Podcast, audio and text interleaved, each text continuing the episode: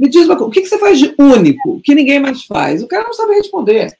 Cara, me apresenta alguém lá, eu preciso conhecer alguém. E aí me apresentar. Agora, eu tenho caminhos, eu tenho contatos, eu conheço muita gente, e você me traz a experiência. Eu fiquei muito impressionada quando cheguei lá, que é uma, é uma sociedade de fato muito meritocrática, né? Este é o podcast de CEO para CEO, no qual você conhece as estratégias das empresas mais bem-sucedidas do mundo, apresentadas pelos seus principais executivos. Hoje eu converso com uma empreendedora, designer, que montou um dos maiores cases de sucesso do setor no mundo, mas e certamente na América Latina e no Brasil. Ela é referência nacional em branding e design e eu vou conversar hoje sobre parcerias com Ana Couto, da Ana Couto Branding e Design, ACBD. Boa tarde, Ana. Obrigado por estar aqui. Tudo bem, Tudo bem Cláudio? Obrigado pelo convite. Um prazer estar aqui com vocês hoje. O que, que faz a ACBD? Ana Couto, nem é a, a gente hoje é uma agência de, de branding, né, em que alinha marca, negócio e comunicação. No final do dia, a gente é uma, que eu falo, branding é construção de valor, né? Então a gente ajuda as organizações a construírem valor, alinhando estratégia de marca, estratégia de negócio, estratégia de comunicação. Eu montei a agência em 92 nos Estados Unidos, eu morei por cinco anos e aí a gente, Pedro, meu marido, foi fazer doutorado. Moramos cinco anos. Eu fiz mestrado na, em Nova York, na Pratt, e foi uma experiência muito marcante por dois lados, né? Primeiro, porque a sociedade americana é extremamente empreendedora, e depois eu vi que agências de na época de design, né? enormes já, globais, com mais de mil pessoas então, aquilo eu olhei aquele, caramba, esse negócio pode ser um negócio muito importante, grande, né? E eram empresas já, agências globais, assim, já estavam no mundo inteiro, e a gente ainda, eu, né, eu jovem, assim, olhando, tinha muitos escritórios de design pequenos no Brasil, né? Muitas. É, é, e aí era um negócio, eu olhei a oportunidade de que isso é um grande instrumental de negócio, né? E aí montei lá, já tinha clientes americanos, quando eu falei que vinha voltar para o Brasil, todo mundo, que isso, vai voltar para o Brasil. Mas eu sempre achei que a gente podia fazer, podia fazer muita diferença no Brasil, sabe? Porque o branding no Brasil era uma coisa muito incipiente, né? Do ponto de e... vista pessoal, Ana, pessoa física, você se arrepende disso ou você está é, orgulhosa disso? Que, tipo assim, você faria de novo ou faria diferente? Ah, não, a gente não se arrepende, né? Eu acho que toda, toda, toda escolha, obviamente, tem uma renúncia, mas eu, eu me identifico muito com as oportunidades. Eu sou uma pessoa movida a, a oportunidade e desafio. Então, quanto maior o desafio, quanto maior o problema, mais me, me, me estimula. Nos Estados Unidos, eu com certeza teria uma carreira de sucesso, não tenho dúvida disso, né? E tive, eu fiquei muito impressionada quando cheguei lá, que é uma, é uma sociedade de fato muito meritocrática, né? Então, eu ganhei prêmio de melhor aluna, eu tinha convites incríveis, eu ficava assim muito. Como eles reconhecem o talento. Eu, obviamente, eu era uma pessoa que tem. Obviamente, eu tenho uma, uma, um talento né, nato de fazer o que eu faço. Isso não há dúvida, olhando para trás, hoje, com 56 anos. É, mas aqui eu tinha uma oportunidade muito grande de fazer diferença. Né? E eu acho que esse foi o meu, meu objetivo. Eu queria fazer diferente eu gosto do afeto brasileiro, eu sou uma pessoa muito ligada também à família, afeto, a... e aqui eu tenho todo. É, todo brasileiro tem um problema com, a, com essa coisa de meritocracia, né? Quando você diz, é. olha, eu lembro quando a gente começou, com, nós, é. nós chamamos de gincanas de produtividade. Então, eu tenho o meu time é. e eu tenho as gincanas lá, e a gente, é, muito é, democraticamente, fala assim: não, então olha só, vocês inventam aí a maneira de dividir esses prêmios. E assim, invariavelmente a galera vem, vamos dividir por igual. Parece que não entenderam como é que funciona, né? Como é que você saiu dessa aqui? Cara, quando eu voltei, eu vim muito, assim, americanizada. Até hoje é uma coisa que me marcou muito, né? Então, eu sou muito meta, é, framework, é como fazer para chegar lá. E a primeira coisa que eu fiz é a visão do win-win, né? Nos Estados Unidos tem muito isso. Eu ganho, você ganha. Não tem essa visão de eu sou o dono, você é o empregado, né? Que é uma coisa que sempre me incomodou muito, essa visão do win-lose, alguém tem que ganhar para o outro perder. E aí eu falei, cara, vou fazer distribuição de lucros. Eu distribuo, até hoje distribuo, 50% do, do resultado a gente distribui é, completamente na empresa. E não tinha distribuição de lucros sobre a ótica formal no Brasil, em 93. Olha que loucura, né? Então, de fato, era uma estrutura muito amarrada, né? Tem toda essa coisa né, da, da, da, da, dos incentivos, eram muito truncados, muito truncados. E aí eu sofri bastante nessa trajetória das pessoas entenderem transparência, sou super sempre fui transparente com os meus resultados, para o bem ou para o mal. E aí muito também muito dura, né? Eu vim, eu vim, eu sempre fui aquela empreendedora que no começo da carreira, vindo cinco minutos de atraso para mim era um horror. Como é que cara você uma reunião cinco minutos de atraso? Então teve todo um, um código genético brasileiro da cultura carioca, então que eu ficava assim enlouquecido. Mas isso foi evoluindo, a gente evoluiu muito como cultura também, né? Qual é a transformação que, que, que você vê num cliente? Imagina que o teu cliente ele chega para você quando tem um problema. É, qual é o problema desse cliente? O problema é típico, vamos pegar um... Ó, tem, tem vários problemas e, e, e, o branding ele, ele, ele tem essa... E por isso que ele precisa ser um método, porque ele tem que dar conta da sua estratégia de negócio. Então, por exemplo, é, a minha oferta hoje de produtos e serviços não é mais relevante no mercado. É extremamente comoditizada, não tem diferenciação nenhuma. Tem um produto que começou como inovação, mas aí a galera foi trazendo da China, foi copiando, hoje está tudo igual, ninguém vê diferença alguma. É, qual é a transformação que a Anacolto consegue com esse cara? Então, a gente faz o tripé. Primeiro, onde que a empresa, os executivos querem chegar, né? O que, que trouxe eles até aqui e o que, que vai levar eles adiante? Então, qual é a visão de futuro deles? Segundo ponto, assim, o que, que o consumidor que, pode, que era fiel, que via valor ali naquela oferta, por que, que ele se desconectou? Né? O que, que ele está deixando de ver como diferenciação? Né? Eu pergunto assim, o que, que você faz? Isso é uma coisa muito problemática e muito comum. Me diz uma coisa, o que, que você faz de único, que ninguém mais faz? O cara não sabe responder. Não sabe, ninguém tipo, sabe. Muita, muito pouca gente sabe responder. Exato. Ou quem é o teu cliente? Não, não, meu cliente são todos, todo mundo. É isso. Não existe isso. Quando você não sabe quem é o seu diferencial, com certeza alguém sabe e vai te botar para trás. Então, Ana, aí a Ana Couto entra, ensina o cara a descobrir quem é o, o avatar, o, o, cliente dele, ensina ele a identificar o diferencial e tal. Passaram-se três anos. Como é que esse cara tá? Olha, em geral, quando ele, ele, ele. E aí é que a gente chama do ciclo virtuoso de construção de valor. Né? Você tem que saber. A sua marca ela tem que ter uma clareza de significado. Então, o que, que ela significa? Qual é o propósito da sua marca? Visualmente, ela é uma marca que, em todos os pontos de contato, ela fala a mesma coisa. Ela tem equity. Né? Equity é uma palavra em inglês, mas equity é valor. Quando você pensa na Coca-Cola, você pensa é vermelha, tem o contour da garrafa, tem a onda, tem o script. Depois de três anos com vocês, ele criou um equity na marca. O que, que ele ganhou com isso? Ele ganhou território de diferenciação, percepção. Consegue cobrar mais caro, por exemplo? Porque com ele já não, é, não é, visto como uma, igual aos demais, né? Exatamente. A gente tem essa percepção, né? E você cria um vínculo. A gente tem as ondas de construção de valor, né? Primeira onda é o hard sell, que a gente chama. É o primeiro degrau da construção de valor do negócio.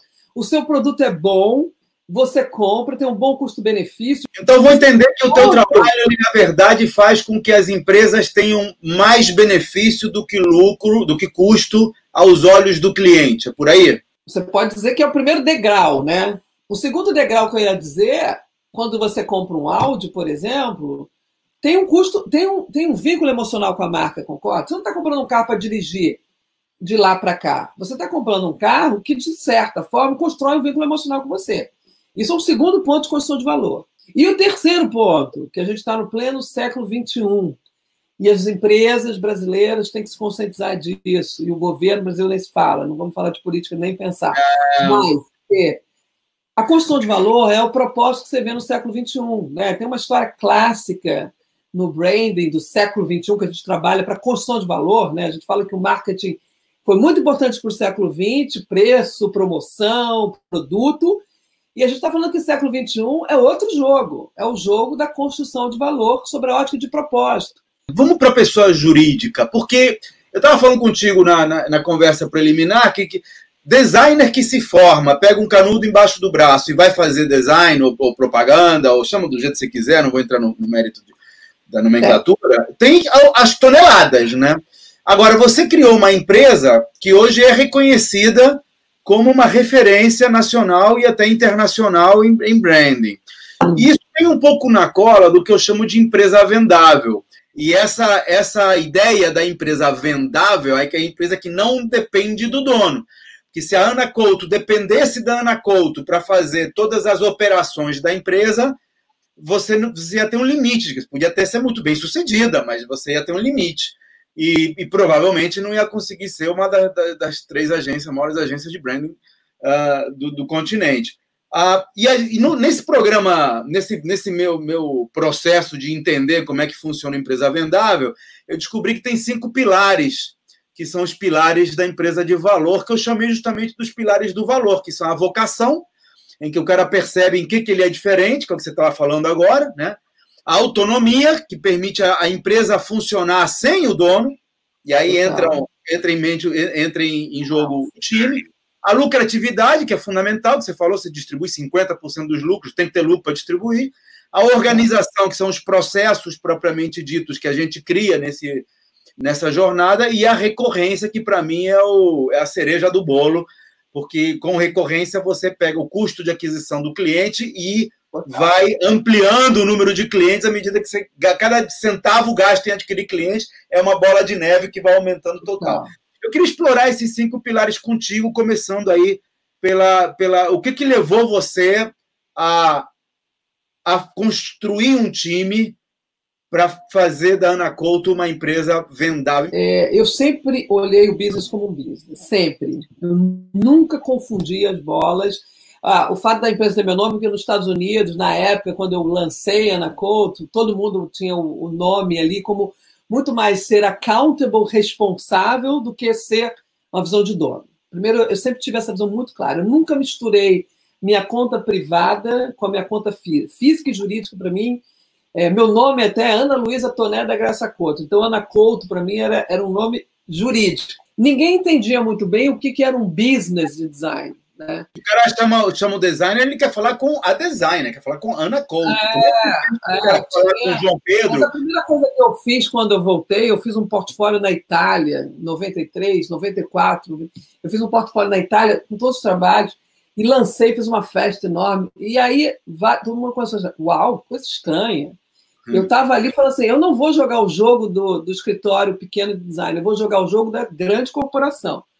Então eu comecei a fazer várias ações. Depois eu fiz assim uma estrutura de, eu sempre tive sócio, super acredito. Tem uma estrutura societária também, contrato, clareza. Crítica. Vamos falar dessas parcerias que é o que me interessa. Você fez logo no início. Você fez uma parceria, uma joint venture com a, com a Edison, né, de Nova York. Como é que foi esse processo? Então, quando eu voltei dos Estados Unidos, eu vi que o, aconteceram duas coisas muito importantes no mercado. Foi o rebranding, na época, do Bradesco e o rebranding da Varig. Isso foi, sei lá, em 95, talvez, 94. E eu olhei e falei assim, caraca, e aí era um rebranding que o cara estava pagando 3 milhões de dólares pelaquela marca. E tinha um mercado que estava pagando 20 mil reais pela marca. Eu falei, eu não quero estar nesse mercado, quero terceirizado de agência de publicidade. Falei, esse mercado eu não atuo, porque é um mercado que puxa muito valor para baixo, né? E aí eu liguei para essas duas empresas, para a Landor, né, para a Bradesco e para a Varig, na época eu tinha feito rebranding com a Landor, e falei, vem aqui, por que vocês não fizeram comigo? Eu no auge da minha né, autossuficiência. É. Eu tenho aqui, acabei de voltar aos Estados Unidos, ganhei milhões de prêmios. Ele falou, não, porque lá eu tenho um serviço completo de estratégia, de negócio, de tudo, e vocês não têm. De fato, na época eu não tinha, tinha um escritório de design, só com design. E aí eu falei, eu preciso fazer uma, eu preciso transferir expertise, né? Eu tinha morado muito tempo fora, liguei para duas empresas, a Landor na época e a Adson, que tinha feito Ipiranga no Brasil, e falei, olha, fui fazer um roadshow nos Estados Unidos, falei, eu, eu tenho essa empresa, eu quero uma parceria, quero fazer uma joint venture. E a primeira que eu fiz foi com a Adson, que foi incrível, porque aí eu transferi todo o conhecimento né, de branding, porque eu tive essa, essa questão que eu sempre trabalhei para. Eu sempre trabalhei independente, então nunca trabalhei numa grande empresa que isso é uma coisa que eu me arrependo olhando para trás. Eu, eu, se eu tivesse trabalhado, tive vários convites em Nova York para trabalhar para grandes é, escritórios, agências, e não, e não aceitei, montei meu escritório lá já tal mas eu precisava transferir conhecimento. Então foi ótimo. Digamos que eu queira seguir esse caminho e queira aí fazer uma parceria, uma joint venture com uma empresa estilo Adson no meu setor. Me dá, me dá uma dica, sou teu amigo, me dá uma dica para eu não pisar num buraco padrão. Eu liguei para duas pessoas, liguei pro, na época era o Oscar, que era o, era o diretor de marketing da Varig, eu não conhecia ele, mas eu sempre fui muita cara de pau, eu, eu sempre tive super cara de pau, assim, de achar que eu, e eu falei, cara, me apresenta alguém lá, eu preciso conhecer alguém. E aí me apresentaram, a pessoa da Ipiranga me apresentou. O, e eu falei assim, eu não vou, eu não quero ser terceirizada de vocês, porque tem um pouco, o americano tem um pouco isso, te olhar de cima para baixo, né? E aí quando eu fui para lá, eu fui muito assim, olha, eu tenho, tenho isso, tenho esse escritório, tenho um monte de clientes, tem clientes top, na, na época a gente tinha Vale, a gente, a gente sempre foi muito, e o Brasil tem isso. O Brasil a gente tem relacionamento, né? Isso é uma coisa incrível. Você liga para alguém, você abre os seus caminhos muito rápido. Duas pessoas, você fala com quem você quiser. E aí eu fui muito nessa prisão. Eu quero uma joint venture. Eu não sou menor nem menor. Agora eu tenho caminhos, eu tenho contato, eu conheço muita gente e você me traz a experiência. Foi ótimo enquanto o dólar estava tava de um para um. Quando o dólar ficou de quatro para um, a equação de valor ficava, ficava muito caro para o cara, né? Assim, a gente tinha que fazer um custo assim absurdo. Mas aí a gente fez uma coisa que eu sempre acreditei, a gente fez muita troca. Eu mandei muito, eu mandava funcionários, times meus para lá, e eles mandavam para cá. E era, era muito bacana, assim, eu sempre fui muito é, sério. Essa parceria foi boa, vocês cresceram três vezes em um ano em alguma dessas palestras, você Pô, falou isso. E aí foi lindo, né? Porque aí eu saí daquele mercado mega comoditizado de design e comecei a cobrar, né? Aí a gente cobrava um milhão, pô. Cobrar é. Cobrar então, valor. Dois insights importantes aqui. Primeiro, você pegou a parte de cima da pirâmide e deixou o pessoal brigar pela parte de baixo. Então, vamos trabalhar marcas de um milhão, não quero 20 mil. Segundo, é, o cliente quer one-stop shop, eu quero tudo numa coisa só, eu vou procurar parceiros que complementem o que eu tenho, mas parceiros, não é parceiro menor do que eu. Oi? Que me respeitem. Que te respeite e que, e que tenha o respeito dos outros também, né? Pra, pra, ah. Na verdade, você vai, você vai um pouco na carona do prestígio que eles têm também, não é isso? Total, total. Na época foi fundamental. Me fala de alguma dor do parto nesse processo. Que, que problemas você teve que você possa me contar para eu não ter com o meu próximo parceiro? É, não, eu tive assim, eu, eu, entendi a cultura americana, né? Então, você entendeu o, o código cultural foi super importante e eu sempre tive uma ética de trabalho muito forte também. Então, isso me ajudou bastante. Uma outra coisa que eu fiz que foi interessante, eu sempre fiz, Cláudio, business plan. Sempre fui assim. Então, eu contratava gente, por exemplo, meu contrato de sócio foi com os melhores profissionais de contratos né, societários e aí depois eu fiz um business plan, que eu entrevistei várias pessoas do mercado. Eu me lembro entrevistando um cara de publicidade, um, um, um CEO de uma mega agência global. Ele falou: Ana, você já é a melhor empresa de design do Brasil. Para que, que você vai se meter esse negócio de branding? E quando eu vim lá de um outro lugar, que era do branding para ser um negócio grande, todo mundo achou um pouco estranho aquela história ali, né? Mas eu não estava, eu, eu sempre, eu sempre quis jogar um jogo de gente grande. Eu nunca, isso foi uma coisa muito clara desde o começo. Assim. Eu acho que você tem que ter essa cabeça. Eu adoro negócio, né? Então nunca tive problema de falar de dinheiro. Até os designers que entravam no meu escritório, peraí, você tem meta? Aqui você tem que ter meta. Tem que ter... É, eu queria, eu queria que você contasse para mim alguma armadilha, coisa que você fez achando que estava certo, mas depois viu que estava errado e assim, para não fazer? Uma coisa que, assim, uma coisa que a gente está, e assim, eu estou o tempo todo estudando, né? Eu sou uma pessoa que estou sempre olhando assim, qual é o modelo. De, eu, eu, sempre pergunto qual é o modelo de negócio. E todo cliente e a gente, todo empreendedor, né? Ou CEO, ou empreendedor, aonde, qual é o meu melhor modelo de negócio? Então, uma, por exemplo, uma coisa que eu sempre me preocupei é sair dessa transição de projeto. Então, como você com uma consultoria, eu fiquei 10 anos os primeiros 10 anos da agência foi uma, uma agência de design estratégico. Aí eu falei, não, isso aqui não está me levando onde eu quero, eu preciso alcançar o CEO das empresas, os diretores. Aí eu fui para o branding consultoria. E isso foi muito importante porque a gente alçou lá, a gente realmente só faz projetos com o CEO, com toda a diretoria executiva, foi muito importante. Mas eu vi que era um one-stop, era um, um project. Então, não criava a fidelização que eu precisava. E não criava uma relação, porque eu ficava meio frustrado. A gente fazia toda a estratégia e alguém executava. E aquilo estava me dando um. Parede é recorrência, entendeu? Isso qualquer negócio precisa pensar, sabe? E Mas nem todo mundo sabe, né? As pessoas dizem, ah, eu, no meu caso, não dá para fazer recorrência porque eu vendo o carro. Cara, dá para fazer recorrência com carro. Você pode fazer assinatura de uma coisa, até de oficina, né? Então, tem algumas perguntas que eu sempre me faço. Assim. Primeiro, como é que eu posso capturar mais valor? Isso eu faço para mim, como. Para ambos. Para ambos, sempre. A lógica é muito a mesma, né? Assim, como é que... Primeiro, o meu negócio é sustentável. Eu não posso ter um negócio que eu vou passar a noite sem dormir, porque não tem para pagar conta. Né? aconteceu de você entrar num negócio achando que ele era sustentável, mas ele não era? Não, a gente já fez mil, assim, a gente começando, né? Fiz mil contratos que eram ferozes para gente, né? Assim, que a gente tinha que entregar a mãe, o pai, a avó e, e não tinha esse. Então a gente foi amadurecendo muito a nossa forma de contrato também, né? Uma coisa que eu, a gente faz muito assim, qual é o cliente que traz imagem, qual é o cliente que traz cash cow, dinheiro, e quanto você está disposto a perder também, porque uma coisa é você fazer um risco calculado. Outra coisa é você não saber onde está indo o dinheiro, entendeu? E essa, essa, essa equação é uma equação bem complexa. Né?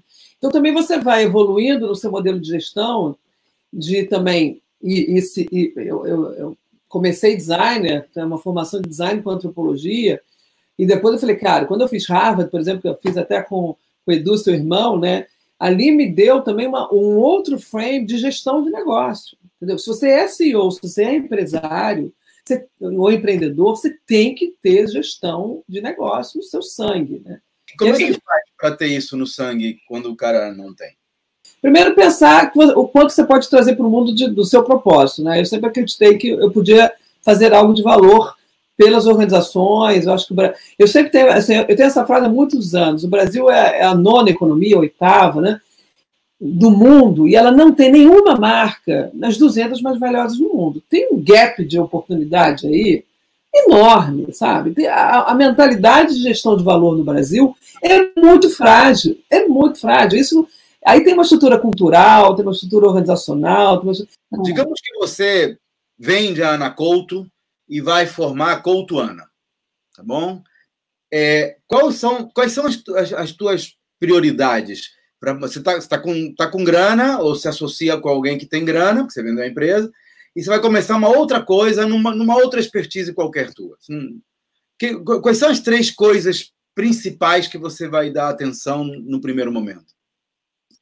É, primeiro o porquê, né, que é o meu propósito, assim, por que, que eu estou fazendo isso? Eu sou uma pessoa extremamente focada em propósito, que é o meu talento a serviço do mundo. Isso é extremamente importante. Parece que é conceitual, mas não é conceitual. Porque é isso que te dá o drive do seu crescimento, isso te dá o foco para onde você tem que chegar. Não é o seu produto que vai te dar. Então, é o propósito que é a definição do seu talento ao serviço do mundo. Mega importante e isso te dá engajamento né, para você trazer. O segundo ponto é qual é o meu modelo de negócio? Como é que eu. E o meu modelo de negócio está Talvez esse seja o terceiro ponto, mas assim, o que, que eu vou fazer? O segundo ponto seria o que, que eu vou fazer de diferente e único, né? Que vai me conectar com quem vai querer me comprar, quem vai querer estar gastando esse dinheiro comigo, né? Investindo em mim, porque o consumidor ele está investindo em você, de certa forma. Né? Ele está levando algo em troca, né? Se a gente não aprender skills novos, a gente não vai fazer nada de novo. Não vai fazer nada de novo. Então, não acho que você vai reinventar os negócios sem aprender algo novo. Isso é, é o século XXI, né? Que o, que o Alvin Toffler. Você tá. O, o, modelo agora é aprender, reaprender e aprender de novo. Então, todos nós, eu acabei de fazer um curso agora que eu adorei na New York University, lá com o professor Galloway, aprendi um monte de coisa nova. Agora, nessa quarentena, eu não, não faço um ano sem fazer um, algum, algum curso. Eu tenho, eu, eu acho muito importante pessoas e cultura mas sempre tive um certo bug da, de trabalho de cultura, fica uma coisa meio fluffy, sabe? Meio.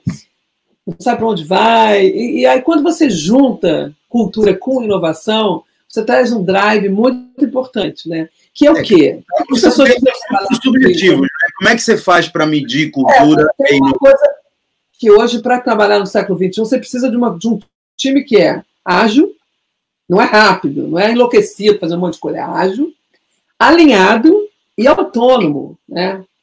Esse tripé que eu chamo da cultura do Triple A é um tripé absolutamente fundamental para as organizações responderem aos desafios do século XXI. Né? Olha que insight legal, hein, galera? Ó, essa daí é para anotar. Triple A. O time tem que ser ágil, alinhado e autônomo. Eu anotei aqui, ó. Tô com as minhas anotações. Muito é legal. Já chegando aqui no, no final, Ana, eu queria te fazer uma pergunta. Vou fazer uma brincadeira contigo, vou botar um chapéu aqui para você, que é um chapéu mágico.